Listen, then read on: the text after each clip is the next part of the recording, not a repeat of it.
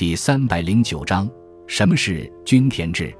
均田制是中国北魏至唐代官田分配的一种方式。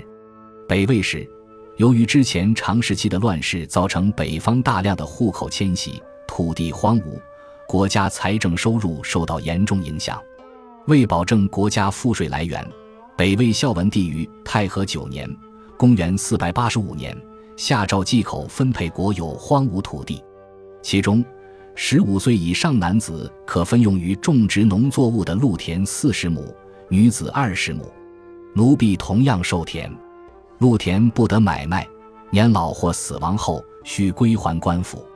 另外，男子还受桑田二十亩，用于种树，不需归还，死后下传子孙，但同样不得买卖。种田者则每年需向政府交纳一定粟谷禾帛。这种制度使得社会经济得到恢复，政府财政收入也有了保证。其后的北齐、北周、隋、唐都沿用均田制，只具体实施细则有所变更。但由于当初分田时的国有土地本来就不足，加上后来禁止土地买卖的法令时紧时松，唐中叶以后，大量的土地又逐渐被一些豪强大户兼并。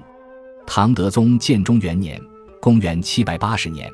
实行两税制，在税制上承认了土地兼并的现实，均田制宣告废止。